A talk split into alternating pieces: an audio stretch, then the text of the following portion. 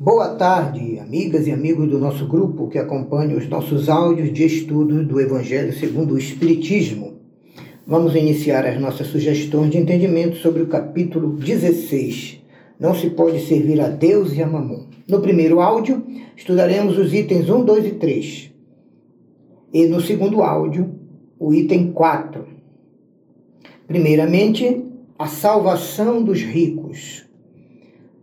Disse Jesus: Ninguém pode servir a dois senhores ao mesmo tempo, porque ou odiará a um e amará o outro, ou se prenderá a um e desprezará o outro. Não podeis servir ao mesmo tempo a Deus e a Mamon. Lucas 16, versículo 13.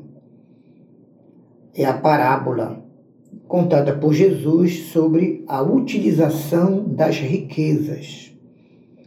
Servir é dedicar a sua vida inteira, a sua inteligência, o seu tempo, o seu conhecimento, as forças e as ações para quem estamos servindo. Ora, quem assim dedica a sua vida às riquezas e aos valores materiais perecíveis, não tem nenhuma condição de, ao mesmo tempo, dedicar as suas atividades a Deus e às obras do Cristo. Então, temos que encontrar condições de equilíbrio para que dediquemos um tempo necessário e razoável às coisas e às providências necessárias para a vida material, mas deixemos também um tempo útil para cuidarmos do nosso futuro espiritual. Porque um dia o nosso tempo material se esgota, mas o nosso espírito continuará sempre vivo e atuante pelos tempos infinitos afora. Foi por isso que Jesus afirmou que não é possível dedicar todo o tempo aos interesses da vida material e ao mesmo tempo dedicar todo o seu tempo a Deus e às realidades do espírito. Então, qual a solução? O certo mesmo é o ponto de equilíbrio, onde cuidamos da nossa agenda diária, cuidamos da saúde do corpo, da nossa profissão, da nossa família, da nossa vida social e do nosso progresso material.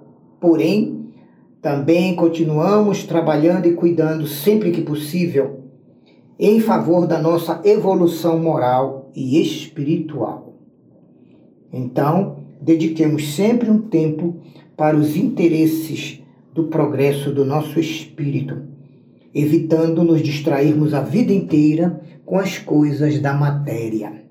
O segundo item é o moço rico.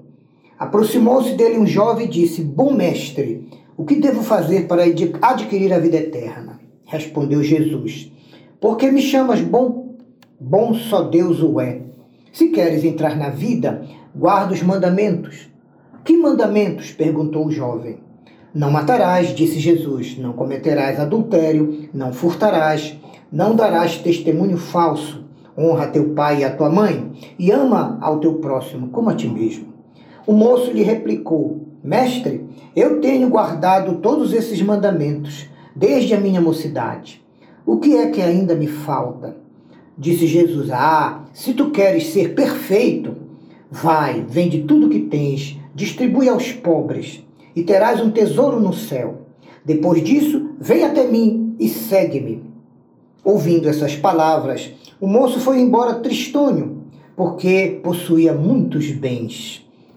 Jesus então chamou os discípulos e disse: Em verdade eu vos digo que é muito difícil um rico entrar no reino dos céus.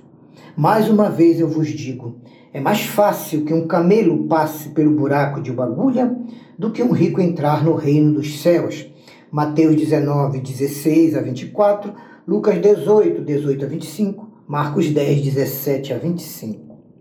Vamos entender melhor esta parábola de Jesus com o ensino ao moço rico com a ajuda do pensamento do professor Herculano Pires. Ele diz que a condenação de Jesus aos ricos não se refere de maneira nenhuma à fortuna em si mesma, porque se Jesus considerasse o dinheiro como maldição, não diria ao moço rico que o distribuísse aos pobres e necessitados é justamente a má aplicação dos recursos de Deus, dos quais todos nós somos apenas usufrutuários e não proprietários, que os espíritos dizem ser a riqueza uma das provas mais perigosas para a vitória moral do espírito encarnado. É verdade, o homem em geral se embriaga com a sua condição de riqueza e se afasta das lutas pelas necessidades do espírito. Esquece que é a alma imortal e que em breve voltará ao plano espiritual. Por isso, a prova da riqueza tem por finalidade reeducar o espírito nas lutas frente às ilusões da matéria e em face das fascinações do mundo. E é nessas lutas, realmente, que o espírito vai desenvolvendo seus poderes internos, a sua capacidade de superar o apego à matéria, de dominar a matéria, como um bom nadador, nadador domina a água. Então, a parábola do jovem rico põe a nu a situação do espírito diante das provas desta vida. Não precisa ser rico. Todos os valores que passam por nossas mãos para serem administrados de acordo com a lei de Deus estão incluídos nessa parábola. O jovem queria salvação e procurava seguir os preceitos da lei para atingi-la, mas a sua consciência o advertia de que ele não estava fazendo o bastante, nem tudo o que poderia para sua redenção. Quando Jesus lhe disse que se libertasse dos seus bens e os revertesse em favor dos pobres e necessitados, o moço não teve coragem nem forças para fazê-lo, pois ainda era apegado aos seus bens. A acumulação da fortuna aqui na terra implica num dever de uma boa administração do homem rico e do emprego dessa riqueza em favor dos irmãos necessitados de tudo. Quem não a usa nesse sentido, mas apenas em benefício do seu orgulho e da sua vaidade pessoal, está se colocando na situação de um camelo que não pode passar pelo fundo de uma agulha. A vida terrena passa muito breve e o risco e o rico egoísta logo se verá diante da porta estreita do mundo espiritual, sem poder transpô-la, uma vez que ainda se encontra muito apegado e que o mantém preso aos valores e riquezas de que foi um administrador infiel. Assim, somente quando os homens forem capazes de enfrentar a prova da riqueza sem o domínio do egoísmo, da vaidade e do orgulho, é que, paulatinamente, a miséria desaparecerá do mundo. Esses comentários do professor Herculano Pires estão no livro Diálogo dos Vivos. Ele escreveu sob o pseudônimo de Irmão Saulo, psicografia do Chico Xavier. 13. Preservar-se da avareza. É o item 3 do capítulo 16. Então o homem lhe disse: Mestre, ordena ao meu irmão que divida comigo a herança que nos tocou. Jesus lhe disse: Ó oh, homem, quem me designou para fazer as vossas partilhas? E então acrescentou: Tende cuidado de preservar-vos de toda e qualquer avareza, porquanto, seja qual for a abundância em que um homem viva, a sua vida não depende dos bens que ele possui. E então Jesus, para esclarecer este ensino, contou esta parábola. Havia um rico cujas terras tinham produzido extraordinariamente e que se entretinha a pensar consigo mesmo: o que eu hei de fazer? Pois já não tenho lugar onde possa guardar tudo o que vou colher.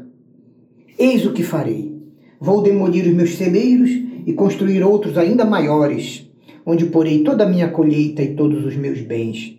E direi para minha alma: Alma, tens de reserva muitos bens para longos anos. Repousa, come, bebe, goza a vida. Mas Deus disse à alma desse homem: Que insensato és! Esta mesma noite te será pedida a alma, e para, e para que servirá tudo aquilo que acumulaste? É isso que acontece, finaliza Jesus, a todo aquele que acumula tesouros para si próprio, mas que não é rico diante de Deus. Evangelho segundo Lucas, capítulo 12, versículos 13 a 21. Essa lição de Jesus é sobre os cuidados que devemos ter para não repetirmos os velhos erros da avareza. Porque os bens que a divina providência nos confia, depois de utilizados por nós, mas ainda úteis, devem ser repassados a quem sofre as necessidades básicas da vida. Não podemos continuar a ser os mesmos administradores infiéis dos patrimônios do Senhor que passam pelas nossas mãos para a administração. Emmanuel nos aconselha que devemos fugir dessa mania de retermos as coisas que não mais nos servem ou interessam, mas que ainda podem ser muito úteis ao próximo. A avareza não consiste apenas em esconder o dinheiro nos bancos e nas financeiras. Ocorre também quando deixamos o egoísmo cego administrar sozinho os bens que a providência divina nos confiou administrar em favor dos nossos semelhantes e da sociedade. Toda avareza é centralização inútil e doentia, preparando para nosso futuro graves sofrimentos, afirma Emmanuel. Então não basta saber pedir, nem basta a habilidade e a eficiência em conquistar. É preciso adquirir no clima da caridade do Cristo espalhando os benefícios da posse temporária, para que a própria existência não constitua obstáculo à paz e à alegria dos outros. Inúmeros homens atacados pelo vírus da avareza ganharam muito mais do que o necessário em fortuna e bens. Ganharam autoridade, poder, influência, comando, mas, devido à avareza, apenas conseguiram, perto de morrer, os conflitos entre aqueles que o amavam da sua família e a inveja e o ódio daqueles que lhes eram conhecidos. Por quê? Porque amontoaram vantagens para a própria queda moral. Arruinaram-se, envenenando igualmente os que lhes partilharam as tarefas do mundo, os familiares. Recordemos a palavra de Jesus gravando-a em nosso espírito. A vida do homem não consiste na abundância daquilo que possui, mas na abundância dos benefícios que espalha e semeia, atendendo à vontade amorosa do Supremo Senhor. O homem pode reter vasta porção de dinheiro, porém, o que fará dele? Pode exercer extensa autoridade, entretanto, como comandará o destino dos seus irmãos? Pode ser dono de muitas propriedades, todavia, de que modo ele usa esses bens provisórios em favor da melhoria da comunidade onde vive? terá negócios ricos e lucrativos. Mas será que isso está atendendo aos projetos de Deus, que foi exatamente quem o tornou rico? Então, concluindo, a nossa vida verdadeira não consiste na quantidade de riquezas, coisas, aquisições e títulos de crédito. Nossa paz e felicidade dependem do uso que fizermos desses valores materiais, onde nos encontrarmos, aqui e agora aproveitando as oportunidades e os nossos dons, as situações e os favores que temos recebido do Altíssimo. Portanto, meus irmãos, não procures amontoar avaramente o que detens por empréstimo. Mobiliza com critério os recursos depositados em tuas mãos. O Senhor não te reconhecerá pelos tesouros que ajuntaste, mas pelos nem pelos prazeres que tiveste nem pelos anos que viveste na tua riqueza, mas pelo emprego dos teus dons, pelo valor de tuas realizações e pelas obras que deixaste em favor dos que te cercam. São esses os nossos comentários para esta estes itens do capítulo 16 do Evangelho segundo o Espiritismo. Ninguém poderá servir ao mesmo tempo a Deus e a Mamon. Paz e luz a todos Deus nos abençoe.